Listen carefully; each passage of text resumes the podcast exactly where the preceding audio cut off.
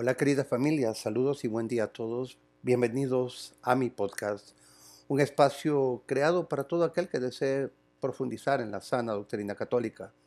Soy José Mendoza, empezamos. Me quedé con un pendiente, hablar sobre nuestro recorrido anual por la Biblia. A lo largo de todo el año, las lecturas bíblicas de la misa llevan a los creyentes a recorrer la vida de Cristo, desde su nacimiento hasta la resurrección, Pentecostés y así la vida de la iglesia primitiva. Con la utilización de las lecturas del Antiguo Testamento, el Evangelio, las epístolas, la liturgia de la palabra nos ayuda a ver las conexiones dentro de la Biblia que revelan el querer de Dios para el mundo. Asistir a misa regularmente o por lo menos leer las lecturas de la misa cada día no solo te hará conocer la mayor parte de la Biblia, sino que también te ayudará a cultivar la vida de oración que proporciona el alimento tan esencial para la vida y el seguimiento cristiano. En el rito latino la iglesia utiliza tres ciclos de lecturas. Cada uno comienza el primer domingo de Adviento y continúa durante 12 meses hasta la fiesta de Cristo Rey el último domingo antes del comienzo nuevamente del Adviento. Esto es lo que llamamos calendario de las, de las celebraciones del año litúrgico. En la forma ordinaria del rito latino, el año litúrgico consta de, las siguientes, de los siguientes tiempos. Adviento. Empieza el cuarto domingo antes de Navidad y continúa hasta la fiesta de la Navidad. El tiempo de Navidad que comienza con la vigilia de la Natividad incluye también las fiestas de la Sagrada Familia, domingo después de la Navidad, María, Madre de Dios, primero de enero, y la Epifanía, 6 de enero. Y se extiende hasta el domingo siguiente, eh, el bautismo del Señor. Perdón. Luego va Cuaresma, que es tiempo penitencial de preparación para el trido pascual, que comienza con el miércoles de ceniza hasta el jueves santo. Triduo pascual, que comienza con la misa de la cena del Señor el jueves santo y continúa el viernes y sábado santo finalizando con la celebración de la vigilia pascual. Tiempo de Pascua que comprende los 50 días desde el, domingo de Pascua hasta la fiesta de Pentecostés. La fiesta de la Ascensión cae 40 días después de la Pascua. Y finalmente, bueno, casi tiempo ordinario, que se refiere a las semanas en el año litúrgico que no celebran un aspecto específico del misterio de Cristo, más bien, sobre todos los domingos se dedica al misterio de Cristo en todos sus aspectos. El tiempo ordinario comienza después del tiempo de Navidad y llega hasta el miércoles de ceniza, se reanuda después de Pentecostés hasta el comienzo del Adviento. Y lo que es propio de los santos es un calendario de fiestas, memorias y conmemoraciones de los santos de la iglesia que se celebra a lo largo del año. Ahora bien, ahora sí, vamos a continuar con el tema que nos compete. ¿Cuáles son los efectos de la Eucaristía? Bueno, según las propias palabras de Cristo, su cuerpo es verdadera comida y su sangre verdadera bebida.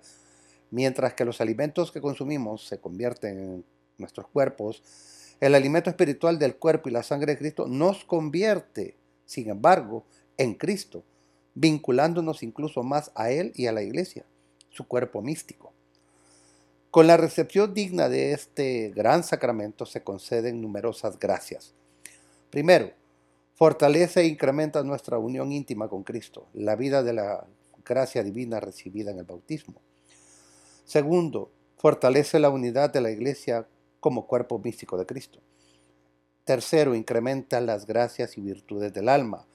Cuarto, perdona los pecados veniales, aunque no los mortales, que hacen a una persona indigna para recibir la Santa Comunión, si se presentara y no se ha confesado.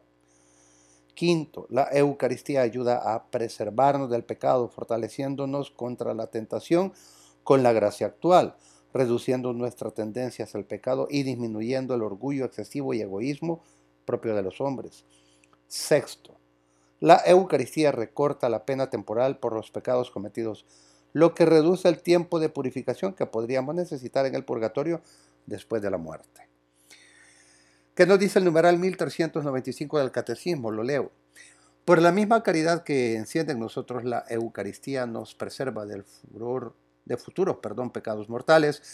Cuanto más participamos en la vida de Cristo y más progresamos en su amistad, tanto más difícil se nos hará romper con Él por el pecado mortal.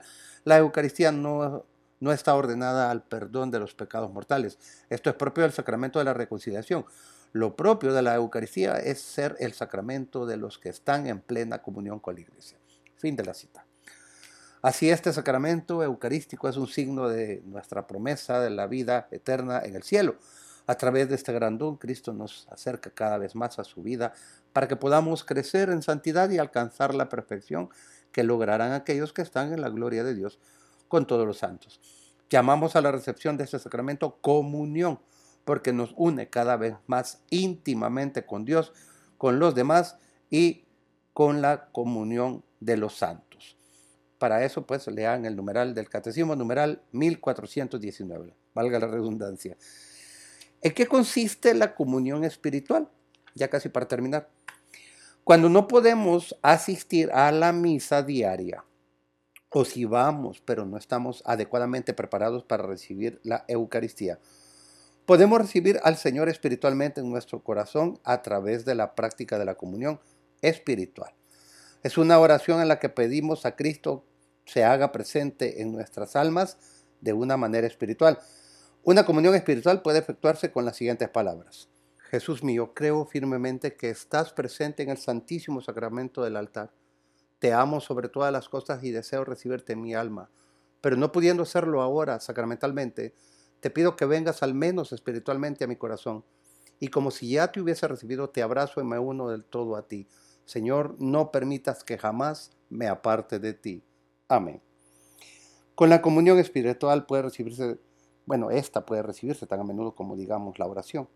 Es una buena costumbre que nos ayuda a ser conscientes de la presencia de Dios en nuestra vida durante todo el día. Y con esto, mis queridos hermanos, llego al final de este episodio, que espero les haya sido de mucha utilidad, yo sé que sí. En el siguiente hablaré sobre transformados por la misa. Espero que no se lo vayan a perder. Trataré algunos temas muy interesantes que creo y estoy seguro todos necesitamos escuchar. Bueno, ahora sí, me despido, pero no antes sin pedirte que me regales un generoso me gusta, compartas este podcast con, con tus amigos. Eh, comentes si el contenido te ha servido y te suscribas al podcast. Muchas gracias, que Dios les bendiga. Feliz domingo a todos. Hasta la próxima.